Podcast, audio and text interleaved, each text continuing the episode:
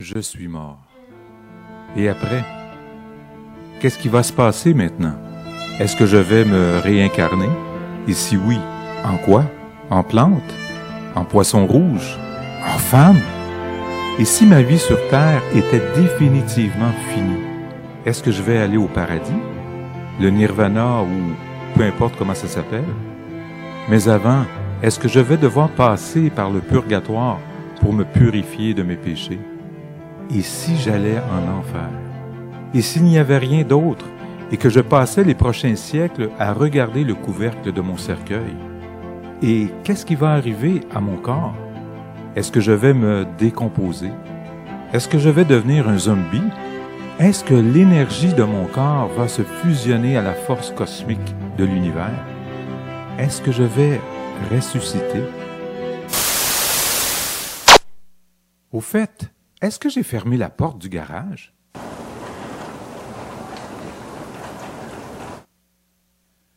Eh bon matin tout le monde, comment ça va Laval? Si vous nous visitez ce matin, vous êtes nos invités d'honneur, on est contents. Merci d'avoir choisi de, venir au portail ce matin. On salue également le portail Terrebonne, notre église de Terrebonne qui se joint à nous euh, pour le message. Donc, salutations Terrebonne, je m'ennuie de vous. J'ai très hâte d'aller vous voir très, très bientôt. Là. Je vais regarder dans l'horaire et je vais aller vous prendre visite. Donc, euh, encore une fois, chapeau pour le travail à Terrebonne. Euh, ça grandit, Jésus béni. Est-ce qu'on peut juste donner une main d'acclamation pour les encourager?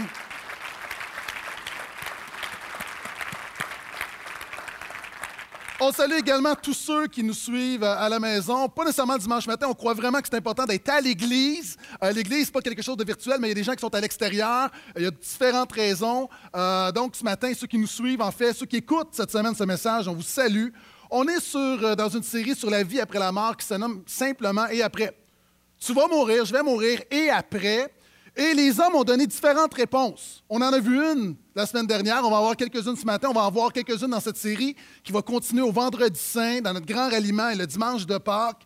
Euh, la première réponse, la réincarnation. Plusieurs personnes vont dire que lorsque tu meurs, tu te réincarnes dans une autre vie pour t'améliorer et ainsi de suite. Et l'idée, c'est de devenir parfait et d'atteindre le nirvana. Et euh, on a vu la semaine passée que la Bible dit qu'il est donné aux hommes de mourir une seule fois, après quoi vient le jugement.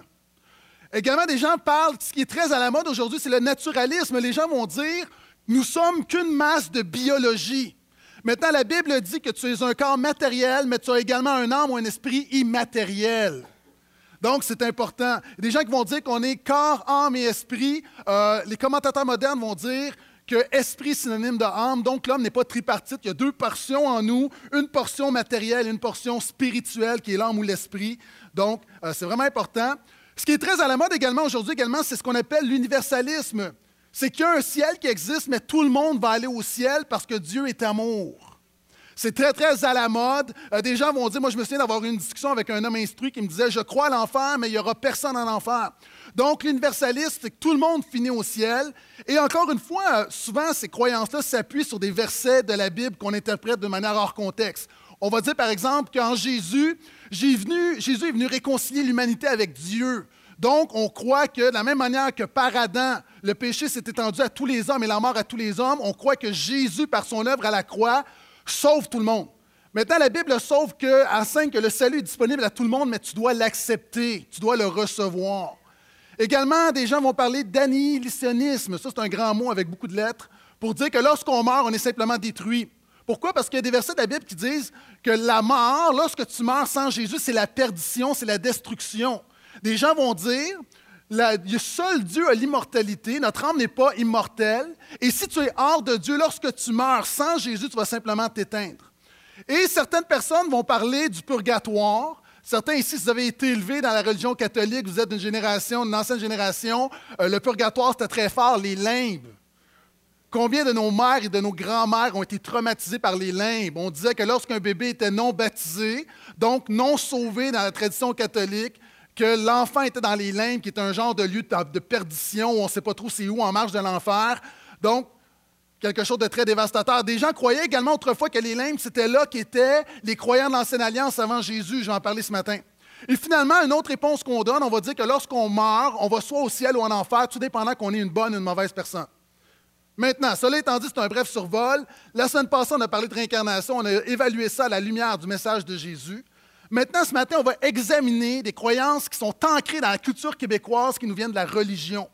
Et nous allons regarder un texte, vraiment un super texte ce matin, l'Évangile de Luc, 16e chapitre, la parabole du riche et Lazare. Luc 16, verset 19, peut suivre sur les écrans. Quels sont ceux qui aiment la Bible ce matin? Est-ce que je m'entends dans Amen? Voici une histoire que raconte Jésus. Une parabole, hein? une parabole qui est une histoire fictive qui, a pour but d'exprimer des vérités spirituelles. Voici ce que dis Jésus. Il y avait un homme riche qui s'habillait de pourpre et de fin lin, et qui chaque jour faisait la fête et menait brillante vie. Un pauvre couvert d'ulcère nommé Lazare était couché à son porche. Il aurait bien désiré se ressaisir de ce qui tombait de la table du riche. Au lieu de cela, les chiens venaient lécher ses ulcères. Le pauvre mourut et fut porté par les anges sur le sein d'Abraham. Le riche aussi mourut et fut enseveli.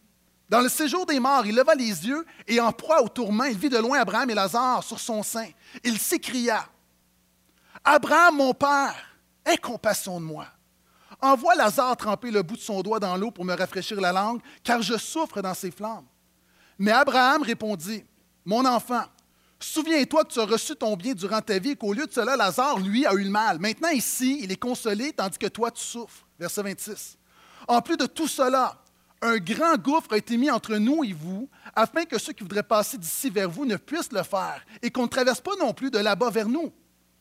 Le riche dit, Alors je te demande, Père, d'envoyer Lazare dans la maison de mon Père, car j'ai cinq frères, qui leur apporte son témoignage afin qu'ils ne viennent pas eux aussi dans ce lieu de tourment. Abraham répondit, Ils ont Moïse et les prophètes qui les écoutent. L'autre prit, Non, Abraham, mon Père, mais si quelqu'un de chez les morts va vers eux, ils changeront radicalement. Et Abraham lui dit, S'ils n'écoutent pas Moïse et les prophètes, ils ne se laisseront pas persuader, même si quelqu'un se relevait d'entre les morts. Wow, il y a beaucoup, beaucoup de stock là-dedans. Et ça va me permettre, évidemment, je ne pourrais pas tout développer, mais de parler de différentes conceptions de la vie après la mort. La première chose que j'aimerais dire, alors qu'on se questionne sur la vie après la mort, Jésus te questionne sur ta vie avant ta mort. L'homme est très, très intrigué par la vie après la mort et c'est intéressant que Jésus parle de la vie après la mort mais Jésus est surtout préoccupé, non pas de ta vie après ta mort, c'est bien important, mais ce que je veux dire, ce qui est fondamental, ta vie après la mort est déterminée par ta vie avant la mort. Et le meilleur moyen, le moyen préféré de Jésus pour connaître le cœur d'un homme et d'une femme, est-ce que vous savez c'est quoi? Le moyen préféré, privilégié de Jésus pour connaître la spiritualité d'un homme et d'une femme, savez-vous c'est quoi? Son rapport à l'argent. Vous dites, oh, pasteur, c'est hors contexte. C'est tellement dans le contexte, mon ami. Jésus non seulement a dit, là où est ton trésor, là est ton cœur. Hein? C'est la même place. Là, on regarde ton budget, ça nous démontre tes priorités. Mais dans le contexte, si vous regardez cette parabole-là, avant d'être une parabole sur la vie après la mort, c'est une parabole sur notre style de vie. Pourquoi? Regardez les versets précédents. Tout juste avant, Jésus nous donne le contexte de la parabole. Au verset 9, il va dire Faites-vous des amis, là je paraphrase, avec votre argent, vos ressources, assurez-vous que vos ressources portent du fruit spirituellement. Jésus va dire, littéralement, si tu ne prends pas soin, si tu gères mal les ressources matérielles que Dieu te donne, comment crois-tu que Dieu va donner des ressources spirituelles à gérer? Jésus va dire, et regardez, c'est dans le verset verset 11, verset 13, il va dire Nul ne peut servir deux maîtres. L'argent est un bon serviteur, mais l'argent a une tendance à s'emparer de notre cœur et à prendre trop de place dans notre vie. Et regardez ce que Jésus dit au verset 14. Il parle des pharisiens qui étaient les croyants de l'époque, qui étaient des gens qui, disaient qu'ils étaient sauvés, qui croyaient qu'ils étaient réconciliés avec Dieu. Et regardez, la Bible nous dit les pharisiens aimaient l'argent. Et plus loin, verset 15, Jésus va leur dire, vous vous faites passer pour des justes. Hein, on a parlé de justification ici dans notre série des intox. Vous faites passer pour des justes devant les gens, mais Dieu connaît votre cœur, car ce qui est élevé aux yeux des gens est une abomination devant Dieu. En fait, Jésus parle à des gens, à des croyants comme vous et moi, qui ont un rapport malsain avec l'argent. Ça commence là. Donc, avant de parler de la vie après la mort, il faut parler un petit peu de notre rapport à l'argent. Et quand on regarde dans le contexte, c'est l'histoire. C'est l'histoire d'un premier croyant, le riche. Le riche, quand on regarde le contexte de la parabole, c'est un croyant. Hein, il dit Abraham, mon père, c'est quelqu'un qui croit en Dieu. C'est quelqu'un qui allait à l'Église. C'est quelqu'un qui avait de bonnes valeurs. C'est quelqu'un qui avait probablement une bonne théologie. C'est un croyant qui est à l'aise financièrement. La Bible nous dit qu'il avait, qu'il était vêtu de pourpre. Dans la Bible, cette couleur-là est la couleur des rois. C'est un croyant qui aime flasher. C'est un croyant qui dit Moi, je ne conduirai jamais une Hyundai. C'est un croyant qui dit Moi, ma voiture, elle a 5 ans, je suis un enfant de Dieu, c'est clair qu'il faut que je change ma voiture. J'ai un témoignage. C'est quelqu'un qui a une veste de fin lin. C'est quelqu'un qui peut acheter une chemise à 200 chez Simons, mais c'est de qualité. Pourquoi? Quand même, où je suis rendu dans la vie, je n'irai pas à l'aubainerie. C'est quelqu'un qui, encore une fois, ce n'est pas mal, c'est juste qu'il y a quelqu'un pour qui l'argent lui donne un certain, un certain sens d'identité. C'est quelqu'un qui fait la fête. C'est quelqu'un qui connaît bien l'espace cellier. C'est quelqu'un qui, comme moi, a l'application SAQ. C'est quelqu'un qui se dit, une fois de temps en temps, une bonne bouteille, 30 40 50 60 c'est quelqu'un qui fait la fête, qui travaille fort pour son argent. C'est quelqu'un qui mène une vie brillante. C'est pas un loser. C'est quelqu'un qui a une bonne éducation. C'est quelqu'un qui est respecté par ses collègues. C'est quelqu'un qui est un croyant qui est à l'aise financièrement et il n'y a pas de problème jusqu'à maintenant. Puis un deuxième croyant. Ce deuxième croyant est pauvre et malade. Il s'appelle Lazare. Je vous rappelle que c'est une parabole, ce n'est pas une histoire vraie. Il s'appelle Lazare. Ce n'est pas le même Lazare qui va ressusciter. Lazare, est-ce que vous savez qu'est-ce que ça veut dire?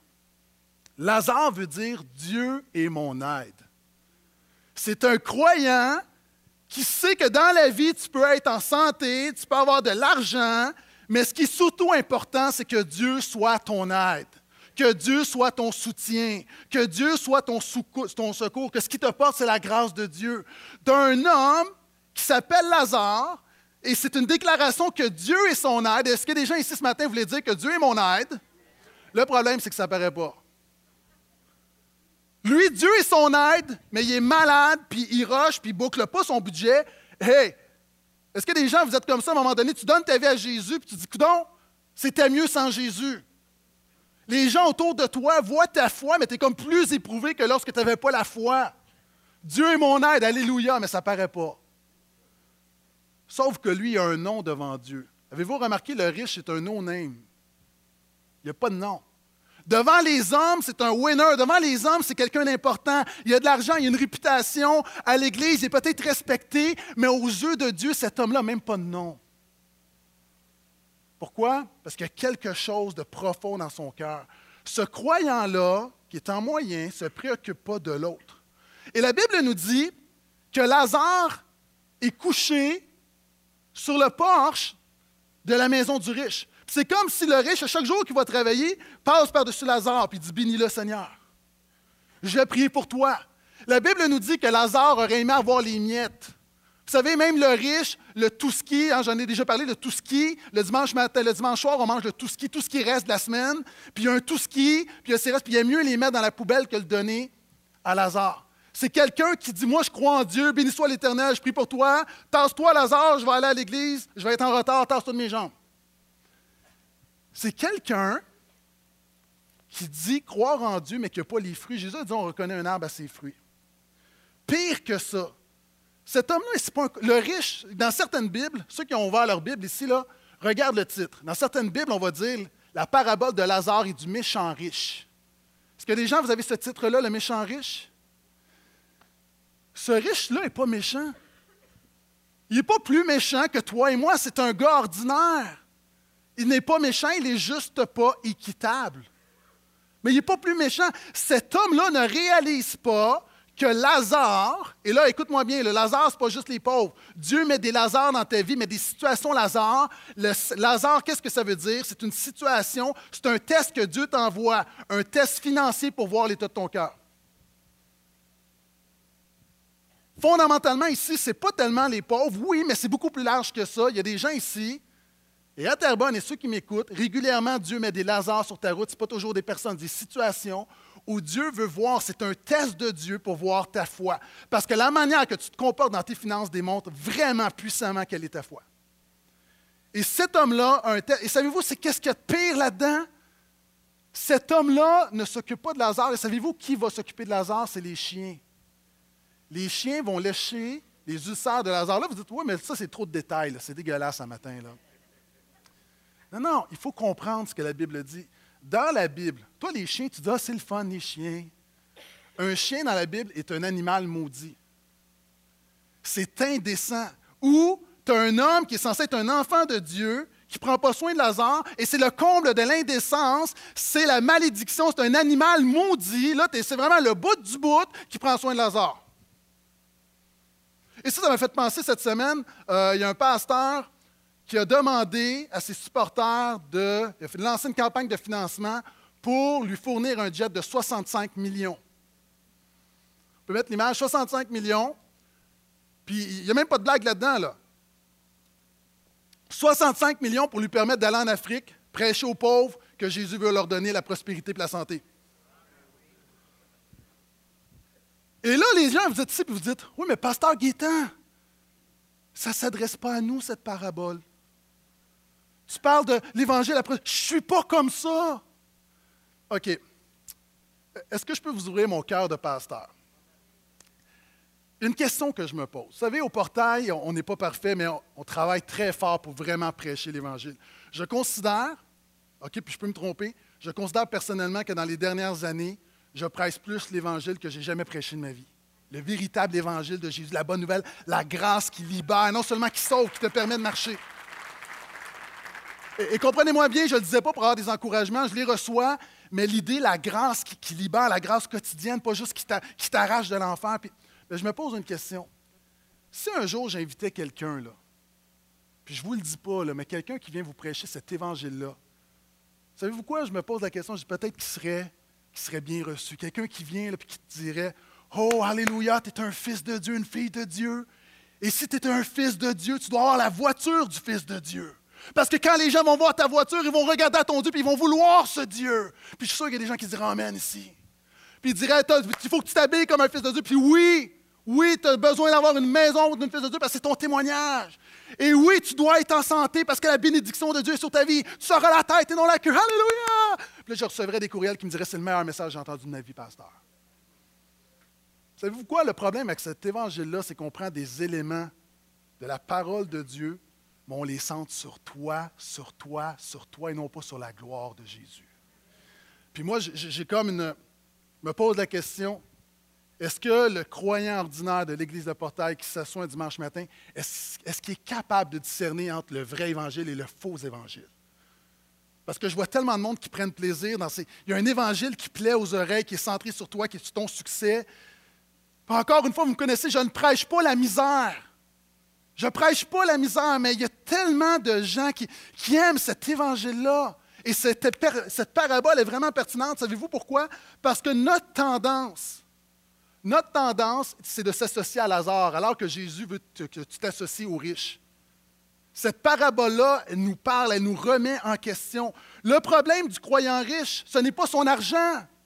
Suis en train de lire un livre de Dave Ramsey, qui est multimissionnaire, multimillionnaire, qui écrit sur les finances. Puis, je vais y revenir. Il y, des, il y a des super principes.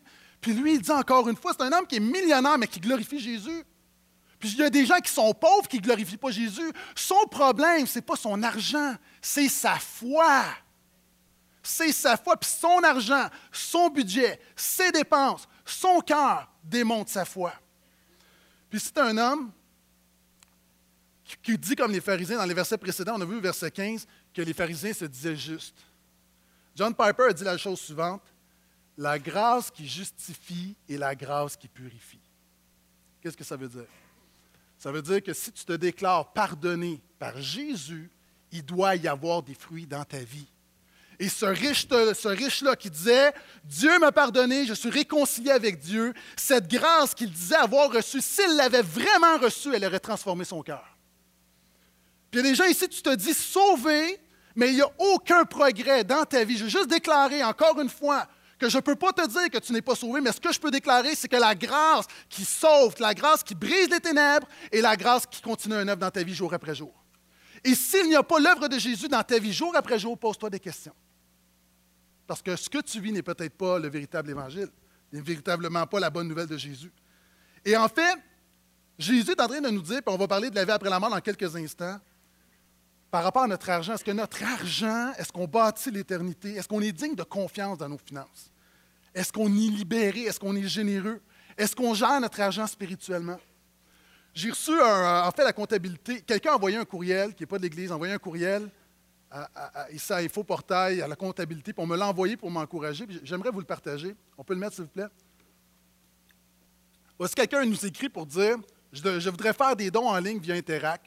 Je ne suis pas membre de votre Église. Par contre, je regarde de temps en temps les messages par Internet du pasteur Gaétan Brassard et cela m'aide beaucoup dans ma vie personnelle. Pouvez-vous me fournir un numéro de donateur et ce pour vous faire le virement, s'il vous plaît? OK, on peut enlever l'image, s'il vous plaît? Juste. Moi, déjà, j'étais surpris. Parce qu'il y a des gens, quelquefois, qui sont dans une église pendant des mois, des mois, des mois, des années. Et lorsqu'on lorsqu parle d'argent, c'est des gens qui ne veulent pas en entendre parler, c'est des gens qui ne comprennent pas. Ils pensent qu'à chaque fois qu'un pasteur parle d'argent, c'est toujours pour recevoir des offrandes.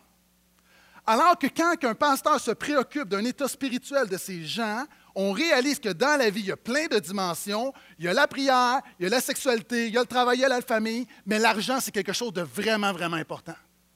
Et moi, ça m'a vraiment touché de voir que quelqu'un qui n'est même pas du portail, qui veut donner au portail. Alors que souvent, il y a des gens qui sont au portail, qui ne veulent même pas donner au portail.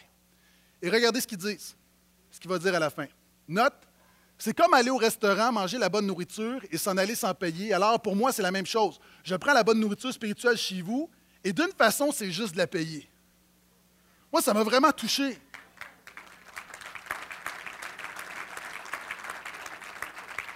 Puis indépendamment, on ne sait pas s'il a donné ou pas. C'est juste d'avoir quelqu'un qui a une conviction, qu'on a, personne ne lui a demandé de donner, mais cet homme-là, il a juste une conviction de dire Hey, c'est le fun, là, je reçois le message, il y, a quelque chose qui se fait, puis moi, je vais chercher, je vais chercher. Puis je trouve, en tant que croyant, je trouve ça juste correct de contribuer et d'encourager. Moi, je voulais juste dire bravo, bravo. Cela étant dit, c'est le contexte de la parabole. Deuxième chose. Maintenant, Jésus parle de la vie après la mort et Jésus enseigne que ce n'est pas tout le monde qui ira au ciel. Tu as un pauvre puis tu as le riche qui meurt. Il y en a un qui va mourir avec son, sa belle veste de pourpre en lin, puis l'autre va mourir à peu près tout nu, mais je veux, juste vous dire, là, ils vont mourir pareil. Tu peux mourir dans ta Lexus ou sur ton bicycle, tu vas mourir pareil. Tu peux mourir dans une maison de 3 millions ou tu peux mourir dans la rue, tu meurs pareil. Et une des choses qui m'a beaucoup touché, vous savez, Billy Graham est un des hommes qui est les plus respectés aux États-Unis. Euh, régulièrement dans les sondages des hommes les plus respectés depuis 50 ans, il revient. Dans les 50 dernières années, si tu fais le palmarès, c'est l'homme le plus respecté des États-Unis. Sa femme est décédée il y a quelques années. Et, c'est quelqu'un, c'est un, pasteur qui est quand même, qui, était considéré, qui est considéré comme le pasteur des, présidents américains, quelqu'un qui a un statut, de grandes funérailles. Mais lorsque sa femme est morte, savez-vous ce qu'ils ont fait? Ils ont choisi d'acheter, on peut mettre l'image s'il vous plaît du cercueil. Ils ont choisi un cercueil fait par des prisonniers avec des planches de plywood. Pourquoi? Pourquoi dépenser des milliers de dollars alors que notre assurance n'est pas là-dedans? devant la mort, cette femme-là, une femme quand même qui a tout un témoignage, cette femme-là a été couchée, a été mise dans le même cercueil qu'un prisonnier. Et plus, plus encore, ce cercueil-là a coûté 200 dollars à faire ils ont demandé à un homme qui était condamné à mort de le faire. Pourquoi? Il y a un statement là-dedans, il y a un message là-dedans. Il y a un message.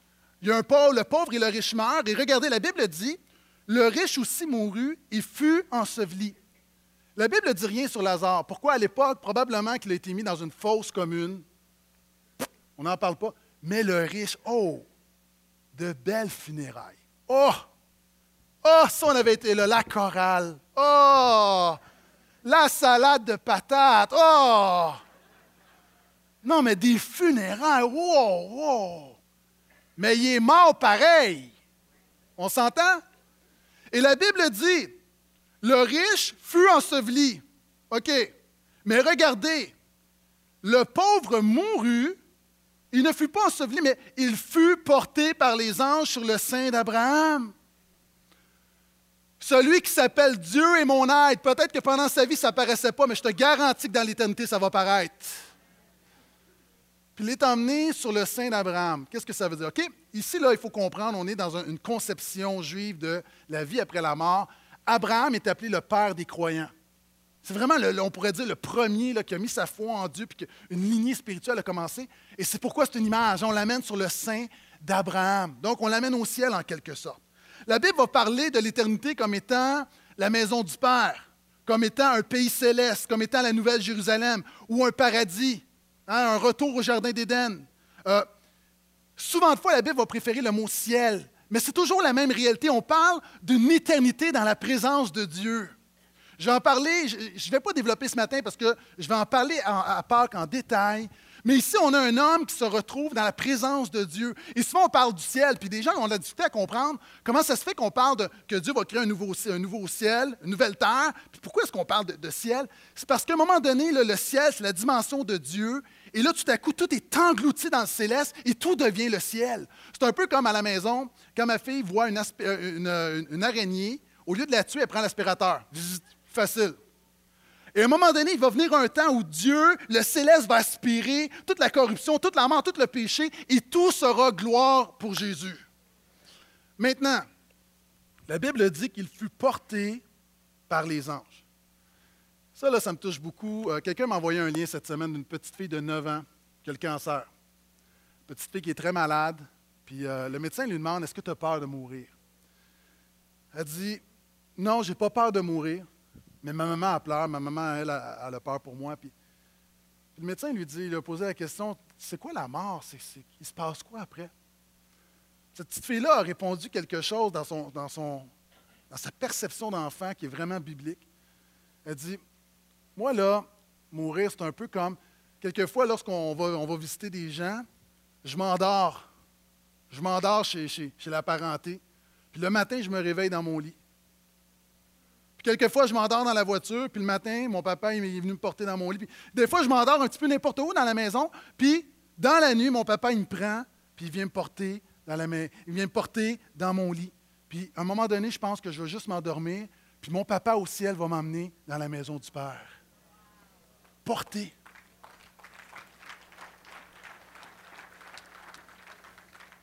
C'est l'image, c'est l'image de Lazare qui est simplement porté. Pour le croyant, on, croit, puis je vais revenir sur le ciel, mais juste dire, la grande vérité, une vérité tragique de ce passage, c'est que Jésus enseigne que ce n'est pas tout le monde qui est au ciel, qui ira au ciel. Le riche n'est pas là. Le riche n'est pas là. Puis il y a des gens qui sont ici ce matin, tu ne seras pas là. Mais j'ai une bonne nouvelle pour toi. Mais réalise premièrement que tu ne seras peut-être pas là. C'est pourquoi Jésus est venu pour mourir pour toi, pour te pardonner, te réconcilier, te donner une espérance. Et ça m'amène au prochain point. L'enfer est réel. Et là, encore une fois, petit, avertissement. C'est toujours bien de prendre une gorgée d'eau après avoir dit petit avertissement. Tout le monde est. Deux choses. Je répète que c'est une parabole. C'est une image. C'est difficile de décrire des réalités célestes éternelles avec des mots. C'est des images. Et on parle vraiment de l'été intermédiaire. Vous savez, nous, on croit, les croyants, que lorsque tu meurs, ton, âme va immédiatement dans la présence de Dieu en attendant la résurrection des corps. Nous ne croyons pas au sommeil de l'âme. Quand tu meurs, tu te retrouves immédiatement dans la présence de Dieu et tu es conscient. Je sais que certains mouvements vont enseigner que le sommeil de l'âme, qu'on s'endort. Non, non, non. Tu meurs, tu te retrouves au ciel, tu es conscient dans la présence de Dieu et tu attends la résurrection des corps. Et c'est un peu cette portion-là, on appelle ça l'état intermédiaire. Pourquoi? Parce que lorsque Jésus revient à la résurrection des corps, je vais y revenir, je me répète, c'est l'état final. Donc, à toi qui es un bien-aimé, qui a mis sa foi en Jésus puis qui est mort, ne t'en fais pas, il n'est pas en train de ronfler, il est en train de se réjouir dans la présence de son Dieu. OK? Je continue. Ici, on parle que le riche est emmené dans le séjour des morts. Encore une fois, je vous rappelle, on est dans une conception juive. Euh, dans l'Ancien Testament, en hébreu, on parle du Sheol. En grec, c'est l'Hadès. Euh, les traducteurs ont traduit par enfer, lieu inférieur. C'est une mauvaise traduction. Jésus préfère, quand je dis la traduction, je ne parle pas nécessairement du concept, mais le mot enfer, tu ne le retrouves pas dans la Bible. Jésus parlait de GN. Pour expliquer l'éternité sans Dieu, c'est la GN. C'est quoi la GN? C'était un ravin autour de Jérusalem où, dans le passé, on avait offert des sacrifices d'enfants. C'était un lieu maudit. C'était un lieu tellement maudit qu'on a décidé d'en faire un dépotoir. on mettait les, vidanges, les déchets, puis on brûlait les déchets. Donc, l'image de l'enfer, Jésus employait la géhenne pour dire, voyez-vous là, c'est les choses qu'on met à l'extérieur, c'est les choses qu'on rejette, c'est les choses qui sont sans espoir, c'est le lieu de la corruption, et c'est le lieu justement où, le lieu des flammes. C'est dans l'imaginaire collectif nous vient de la géhenne. Maintenant, l'enfer est réel. C'est quoi l'enfer? Premièrement, c'est un état, ce n'est pas un lieu. Ce n'est pas un lieu, c'est un état. C'est l'état, quelque chose qui était préparé pour le diable et pour ses anges. Personnellement, c'est une conviction personnelle. il y a des fois, je peux dire théologiquement, bibliquement, c'est ça, c'est une conviction personnelle. Jésus dit que l'enfer a été créé pour le, diable et ses, pour ses anges. Je ne crois pas que Dieu a créé l'enfer pour l'humain. L'être humain s'y retrouve, évidemment, parce qu'il se révolte contre Dieu, mais à la base, ça a été préparé pour le diable, les démons qui sont révoltés contre lui. Et Souvent, les gens sont mal à l'aise avec l'enfer, mais pour moi, c'est un peu comme quand je passe à Saint-Vincent-de-Paul. On peut mettre l'image, s'il vous plaît, la prison. Je vois la prison de Saint-Vincent-de-Paul. Je vois la prison de Saint-Vincent-de-Paul. Quand je passe à côté de la prison, je me dis pas, oh, c'est terrible, c'est tellement injuste. Non, la prison est une protection. Puis même quelqu'un qui ne croit pas en Dieu tu veux qu'il y ait une justice pour Hitler dans l'au-delà. OK? C'est pas. Souvent, là, c'est comme non, non, tout le monde est au ciel. Je suis pas sûr que tu veux adorer Jésus à côté d'Hitler pour l'éternité. OK? Il y, a, quelque chose là. Et en fait, c'est une protection. C'est quelque chose qui protège. Deuxièmement, l'enfer est un état de séparation avec Dieu. Je vous donne un exemple. Pour comprendre l'angoisse de l'enfer, c'est quelqu'un qui choisit de vivre sans Dieu. Moi, j'avais un poisson, puis mon poisson était imbécile. OK? Pourquoi? Ce poisson-là sautait toujours à l'extérieur de l'aquarium. Non, mais je vous le dis, c'est un, poisson imbécile. OK? Il avait un cerveau de poisson, ça paraît, sautait toujours. Lui, il voulait être libre, il voulait s'épanouir. Ben oui, bravo, bravo, champion. Tu t'épanouis, là? Comment tu peux t'épanouir hors de l'eau? Et ça, c'est le mensonge de l'être humain. Tu penses que tu peux t'épanouir sans Jésus. Puis souvent, on pense que c'est les chrétiens, les poissons, mais je ne suis pas sûr. Je ne suis pas sûr. Pourquoi? Pour comprendre l'enfer. La Bible dit que Dieu est la source de la vie. Si tu rejettes la source de la vie, il te reste rien. Si tu rejettes la source de la bénédiction, il te reste quoi? La malédiction. Si tu rejettes la source de la vie, il te reste quoi? Il te reste la mort. Si tu rejettes le Dieu de la création, il te reste quoi? Il te reste la corruption. Et fondamentalement, c'est un état de séparation avec Dieu. C'est l'être humain qui, encore une fois, Dieu a créé un environnement. Il dit Toi, tu es fait pour ma gloire, tu es fait pour être en communion avec moi, puis nous, on veut vivre hors de ça. Là, après ça, on accuse Dieu. Pourquoi? Pourquoi? Ben oui, mais tu as choisi de sortir à l'extérieur de l'aquarium. Retourne dans l'eau, mon ami. C'est de la biologie et c'est de la théologie. finalement, c'est un état qu'on pourrait dire un état de rétribution. Qu'est-ce que ça veut dire? La rétribution, c'est-à-dire, tout à l'heure, je parlais d'Hitler, puis, puis, chaque personne, ici, à un moment donné, c'est normal, alors que je l'ai souvent dit, il y a de bonnes personnes qui vivent de mauvaises choses, puis il y a de mauvaises personnes qui vivent de bonnes choses il faut que si Dieu existe, il faut qu'il y ait une justice. Il faut qu'il y ait une justice. La réalité, c'est pourquoi Jésus a dit, car Dieu a tant aimé le monde qu'il a donné son Fils afin que quiconque croise en lui ne périsse pas. Dieu ne veut pas que tu sois hors de l'aquarium. Mais regardez ce que Jésus a dit également. 3.36, on ne le lit pas souvent. Celui qui met sa foi dans le Fils a la vie éternelle. Celui qui refuse d'obéir au Fils ne verra pas la vie, mais la colère de Dieu demeure sur lui. Pourquoi tu es hors de l'aquarium? Il va dire un petit peu plus loin. Il va dire 5, 28, 5, 29. Jésus va continuer en disant Ne vous en étonnez pas, car l'heure vient où tous ceux qui sont dans les tombeaux, tous les morts, entendront sa voix et sortiront. Ceux qui auront fait le bien pour une résurrection de vie, ceux qui auront pratiqué le mal pour une résurrection de jugement. Donc Jésus explique que l'enfer est réel. Et c'est pourquoi qu'on met nos tripes à prêcher la bonne nouvelle de Jésus, parce qu'on veut que personne se retrouve là, dans cet état de séparation éternelle avec Dieu. Si vous êtes avec moi, dites Amen. Et regardez, là, le, riche est là. Pourquoi le riche est là? Parce que c'est un riche? Non. L'apôtre Paul va dire, même si tu vendais tous tes, tous tes biens pour les pauvres, tu ne serais pas plus sauvé. Ce n'est pas agréable à Dieu, ça. La pauvreté, la richesse, c'est neutre. C'est l'état de ton cœur. Et regardez ce riche-là. La preuve qu'il n'y a pas de repentance, qu'il n'a pas de foi. Il est là. Et regardez ce qu'il va dire à Dieu. Envoie Lazare. envoie mon boss boy. Alors que cet homme-là ne s'est pas préoccupé de Lazare toute sa vie durant, alors que là, lui est dans le trouble, là, tout à coup, ah, envoie Lazare. Est-ce que vous avez lu Seigneur, pardonne-moi, je regrette, j'aurais pas dû, j'ai aucun remords. Centré sur lui. Toute sa vie, non-repentance, pas de foi. Dans l'éternité, pas de repentance, pas de foi. Et ça permet de faire une parenthèse. Quatrième point ce matin, le purgatoire et les limbes n'existent pas. Là, ça va aller vite parce qu'il n'existe pas. Je ne perdrai pas trop de temps. Verset 26. En plus de tout cela, parce que là, on voit qu'il y a comme, c'est sous-entendu, le riche disait, peut-être qu'on pourrait comme, tu sais, envoie-les, moi je vais passer, puis... Non, non, non. Un grand gouffre a été mis entre nous et vous, afin que ceux qui voudraient passer d'ici vers vous ne puissent le faire. Donc, tu ne peux pas dans l'éternité passer du ciel à l'enfer, ni de l'enfer au ciel, et qu'on ne traverse pas de, non plus de là-bas vers nous. Vous savez, dans, dans la vision catholique des choses, on enseignait le purgatoire qui est un lieu de purification de tes péchés, où tu purgeais tes péchés dans l'éternité. Donc, lorsque tu meurs, personne n'est parfait, donc tu as besoin d'une petite job de polissage avant d'entrer dans l'éternité. Ça, ça vient d'un livre, un livre de Maccabée, qui est un livre qu'on considère apocryphe, c'est-à-dire qu'on considère comme pas inspiré de Dieu, on ne l'a pas dans la Bible. Et le problème avec ça, c'est de là aussi que vient la doctrine pour la prière pour les morts. Pourquoi est-ce qu'on croit que Dieu n'enseigne pas le purgatoire? Premièrement, parce qu'on l'a vu la semaine passée, quand tu meurs, il est donné aux hommes de mourir une seule fois, après quoi vient le purgatoire. Non, vient le jugement. Deuxième raison pourquoi nous ne croyons pas au purgatoire. Jésus sur la croix a dit, Tout est accompli. Le purgatoire, ce qu'il y a de terrible avec ça, c'est que ça minimise l'œuvre de Jésus.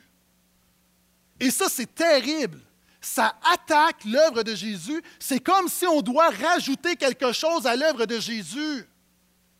Tu ne peux pas améliorer la perfection.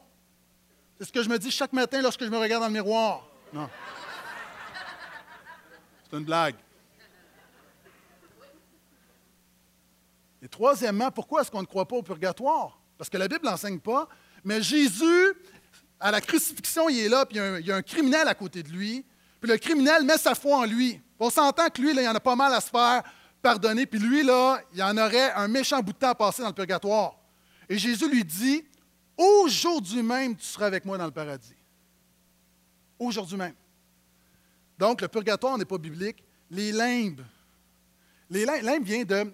C'est un mot latin qui veut dire en marge de l'enfer. Est-ce que vous savez qu'en 2007, on peut mettre l'article, s'il vous plaît, le Vatican a déclaré que les limbes, finalement, n'existaient pas. Donc, la religion, le Vatican abolit les limbes et ouvre au bébé la porte du paradis. Donc, après 2000 ans, finalement, on se dit Ah, finalement, ce n'était pas une bonne idée, cette affaire-là, qui a commencé à peu près autour du 8e siècle.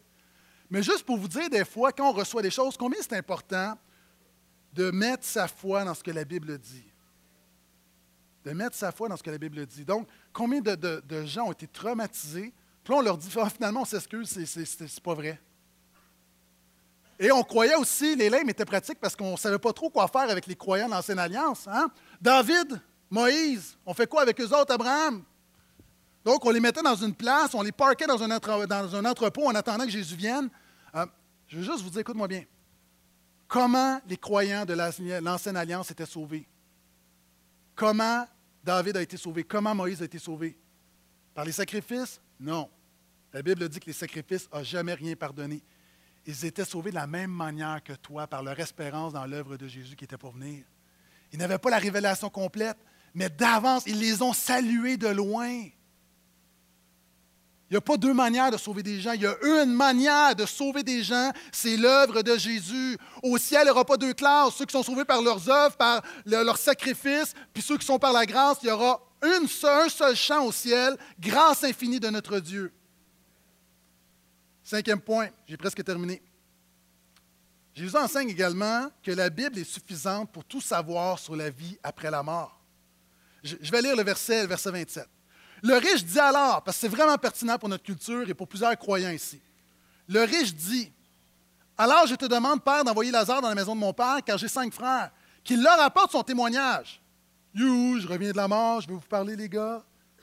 Afin qu'ils ne viennent pas eux aussi dans ce lieu de tourment. Abraham répondit Ils ont Moïse et les prophètes. C'est une expression idiomatique pour parler de la Bible. Dans deux portions dans l'Ancien Testament. Donc, c'est la Bible. En fait, ce qu'on est en train de lui dire, c'est qu'ils ont la Bible. Donc, qu'ils lisent la Bible, qu'ils écoutent la Bible. C'est important parce que beaucoup de non-croyants, je sais qu'il y a des non-croyants qui m'écoutent, il y a des non-croyants qui sont ici ce matin. Bravo en passant si tu ne crois pas en Dieu d'être à l'Église. Moi, je trouve ça honorable. OK, pas de sarcasme là-dedans. Il y a vraiment, je trouve ça honorable. C'est courageux. Merci d'être là. Cela étant dit, il y a plusieurs personnes, tu es un non-croyant et que tu penses que la Bible n'est pas suffisante. On le voit avec la popularité du spiritisme. Je veux juste dire la chose suivante. OK? Aucun médium n'a vraiment communiqué avec ta grand-mère. Non, non, non, non, la table a bougé. Aucun médium ne peut véritablement communiquer avec les morts. Les gens disent Oh, il y a des Amen, mais c'est mais je ne suis pas sûr. La Bible dit que communiquer avec les morts, premièrement, c'est inutile. On vient de le voir. Ça ne sert à rien. Deuxièmement, c'est mal. Troisièmement, c'est impossible. Oh, oh, oh, Moi, je connais quelqu'un qui connaît quelqu'un qui a une belle-sœur du voisin qui, un jour, a dit qu'elle a pu communiquer avec les morts. Ce qui est important, c'est vraiment, Jésus a dit, je possède la clé de la mort et du séjour des morts. C'est pas vrai que n'importe quel personnage va arriver, va invoquer un mort, et là, tout à coup, Jésus va en échapper un. Vous êtes là? J'ai dit, oui, mais qu'est-ce qui se passe? Je ne crois pas qu'un médium peut communiquer véritablement avec un mort. Nous croyons, par exemple, à un monde spirituel qui, est trompeur. Nous croyons à ça. Cela étant dit, si ton espoir, à un moment donné, puis il y a des émissions là-dessus, puis il y a mon père qui me parle, puis ma mère, non, non. OK? Et il est entre les mains de Dieu. Dieu contrôle sa destinée et personne ne peut sortir du contrôle de Dieu.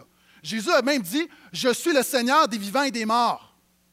Fait que de croire qu'un homme, selon sa science et sa magie ou son pouvoir, pourrait soutirer quelqu'un à la Seigneurie de Jésus, c'est absurde, c'est non biblique et c'est blasphématoire.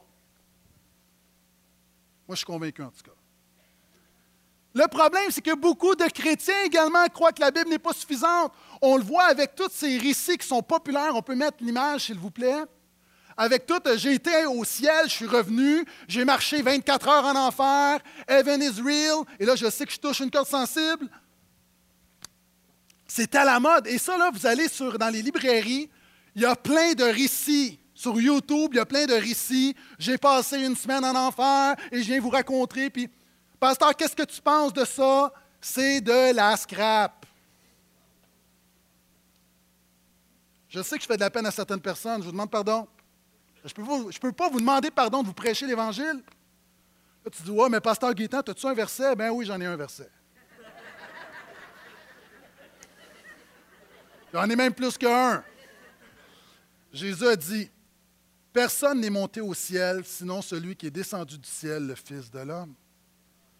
Les gens vont dire Oui, oui, mais il y a, y a Élie puis il y a Moïse. Oui, mais ils ne sont pas revenus pour nous dire ce qui s'est passé. Vous savez, dans la Bible, OK, restez avec moi. Parce que là, souvent, les croyants, il y a des gens, là, tu, passes plus de temps dans ces livres-là qu'à lire ta Bible. OK? Il y a quatre personnages qui ont eu une vision du ciel dans la Bible. Il y en a quatre. Ésaïe, Ésaïe 6, Ézéchiel, chapitre 1 et 10. L'apôtre Paul et l'apôtre Jean dans l'Apocalypse. Quatre qui ont eu une vision du ciel. Remarquez l'apôtre Paul, il dit qu'il a une vision, il n'en parle, donne aucun détail. Puis ces gens-là nous donnent plein de détails, ils ont une visite touristique du ciel, et le grand apôtre Paul n'en parle même pas. La différence avec ces gens et tous ces récits, ces récits, c'est des situations de mort imminente. Je meurs, puis là, il y a le tunnel, puis là, Jésus m'appelle, puis je vais dans le tunnel, puis. OK. Ces gens-là les quatre, je vous ai mentionné, ce n'est pas une situation de mort imminente. C'est une vision prophétique que Dieu leur a donnée. C'est une vision du ciel qu'ils ont eue. Et remarquez combien leur récit est sobre. Mon point, c'est que tu as dans la Bible tout ce que tu as besoin de savoir sur le ciel et l'enfer. Tu n'as pas besoin de plus. Tu n'as pas besoin de plus. Et quelqu'un qui arrive en disant Moi, j'ai une nouvelle révélation, j'ai des détails, puis OK, bravo, là, mais ça, ce n'est pas biblique. C'est pas biblique. La Bible dit Malheur à celui qui ajoute quoi que ce soit à la parole de Dieu, qui retranche quoi que ce soit. Là, je sais qu'il y a des gens comme moi. Parce que c'est profond, ça fait partie de la culture évangélique, ces affaires-là. Puis souvent, euh, OK, là, je. Souvent, là, les protestants évangéliques, on va parler des catholiques, on va dire, oui, la tradition catholique. Savez-vous, c'est quoi le problème? Nous avons des traditions évangéliques souvent, on va dire, ah, les catholiques, il y a des choses dans la tradition qui sont contraires à la Bible, mais il y a des choses dans la tradition évangélique qui sont contraires à la Bible, et il faut briser ces choses-là et revenir sola scriptura. Et moi, je dis Amen. Les gens vont dire, oui, mais, mais c'est quoi ces gens-là? Imagination, hallucination, illusion démoniaque, mensonge. Oh, mais je ne crois pas que ces gens-là. Est-ce que vous voulez que je remette la diapo de quelle couleur est cette robe? Finalement. L'autre prie. à ceux qui sont fâchés contre moi parce qu'ils disent Oh, moi j'ai vu le film, je l'ai trouvé très bon. L'autre prie. il dit envoie, envoie un mort qui donne son témoignage. Non, Abraham, mon père. Mais si quelqu'un de chez les morts va vers eux, ils changeront radicalement. Et Abraham lui dit S'ils n'écoutent pas Moïse et les prophètes, ils ne se laisseront pas persuader, même si quelqu'un se relevait d'entre les morts. Voilà, c'est la clé pourquoi je ne crois pas que Dieu va donner une visite touristique du ciel, comme si c'était Walt Disney, puis le renvoie sur terre en disant témoigne. Pourquoi? La foi ne vient pas d'une expérience spirituelle. La foi ne vient pas d'une expérience spirituelle. La foi est générée par une conviction spirituelle par la parole de Dieu. La foi vient de ce qu'on entend et ce qu'on entend vient de nos diverses expériences. La foi vient de ce qu'on entend et ce qu'on entend vient. C'est ce que cette parabole nous dit. Tu n'as pas besoin d'un témoignage. Tu n'as pas besoin d'un témoignage. La preuve, Lazare, l'autre Lazare est ressuscité. Savez-vous ce que les, les croyants ont voulu faire à l'époque? Ils ont voulu le tuer. Jésus est ressuscité. Est-ce que les gens l'écoutent? Il y en a un dans l'histoire de l'humanité qui est ressuscité, puis ce n'est pas le plus populaire. Pourquoi? La foi vient d'une conviction spirituelle. Application très pratique. Il y a des gens ici, là, arrête de demander à Dieu un signe, une preuve, une toison, un miracle, commence à croire la Bible. Oh Seigneur, donne-moi une toison, donne-moi un signe, donne-moi un miracle. OK, avec amour. Ferme ta bouche, ouvre tes yeux. Commence à lire la Bible. Je ne dis pas que dans une circonstance particulière, quelque part, que tu ne peux pas demander une toison. Ce n'est pas ça que je dis. Je dis juste qu'il y a des croyants qui passent leur vie à demander à Dieu, donne-moi un signe, au lieu de simplement commencer à lire ce que la Bible dit. Puis ici, mets ta foi en Jésus. Est-ce que, peut-être vous l'avez vu, mais est-ce que vous savez, Pacioretty a donné une entrevue, Max Pacioretty, joueur du Canadien, une entrevue au Journal de Montréal. On peut mettre l'image, s'il vous plaît? Il dit La foi a changé ma vie je ne sais pas exactement quel est l'état de sa foi, mais il dit dans l'entrevue, j'ai toujours cru en Dieu, en la Bible et en l'au-delà. Toujours cru en Dieu, la Bible et l'au-delà. Si je résume mon message ce matin, tu as besoin de tout miser sur Jésus. Ici, tu as un riche qui a voulu mener sa vie. Il a voulu mener sa vie à sa façon il avait besoin de tout miser. Puis des gens, tu m'écoutes là, tu trouves que c'est illogique de croire en Jésus. Est-ce que tu savais que de croire en Jésus, c'est vraiment logique? OK, si quelqu'un ici, tu ne crois vraiment pas en Jésus, puis je te faisais venir à côté de moi, OK? Les deux. Tu ne crois pas en Jésus, moi je crois en Jésus. On meurt. Jésus n'existe pas. On se retrouve à la même place. On meurt. Jésus existe on ne se retrouve pas à la même place. Tu n'as rien à perdre de mettre ta foi en Jésus. Tu as tout à gagner de mettre ta foi en Jésus. Tu as tout à gagner, c'est logique. Par contre, la logique n'a jamais sauvé quiconque. Le christianisme est hyper logique. Mais ce qui fait la différence, encore une fois, ce n'est pas la logique de ton cerveau, c'est de permettre au Saint-Esprit de toucher ton cœur, de changer ton cœur, puis justement la parole de Dieu qui est proclamée, de voir cette conviction qui jaillit, de dire, Seigneur Jésus, je veux tout miser sur toi. Dans le texte, ça dit changer radicalement la repentance, je veux mettre ma foi en toi. ce matin, je te défie, qui que tu sois, à Laval, à Terrebonne, à la maison, à mettre ta foi en Jésus, à tout miser sur Jésus, tu n'as rien à perdre. Tu n'as rien à perdre. Évidemment, tu as ta vie à perdre. On s'entend, as ta vie, c'est-à-dire tu mets, les gens vont peut-être rire de toi, il y a des choses qui vont changer dans ta vie, mais tu donnes un fondement pour l'éternité que personne ne pourra jamais te donner. Et quand tu regardes à la lumière de ce que Jésus te donne, moi, il y a des choses que j'ai perdues, mais si je regarde à tout ce que j'ai gagné en Christ, je me dis, hé, j'ai eu rien à perdre. Donc, je te défie simplement, vas-y, mets ta foi en Jésus, là où tu es. Mais je veux faire quelque chose, j'ai à cœur de faire quelque chose ce matin. Euh, j'aimerais prier pour des gens, pour des Lazars. Des gens ce matin, tu, es malade, tu es pauvre, tu as une situation financière difficile, tu as perdu ton travail. Euh, Lazare était seul. Tu es ici ce matin, puis tu vis une situation dans ton mariage, dans ta maison, puis une des raisons d'être de l'Église, c'est de te dire, tu n'es pas seul. Ce matin, on ne veut pas faire comme cet homme riche, puis passer par-dessus toi. Tu viens à l'Église avec tous tes besoins, puis on passe par-dessus toi. Puis ce matin, j'ai vraiment dans mon cœur de, s'arrêter quelques instants, puis de prier pour chaque personne qui a un besoin ce matin.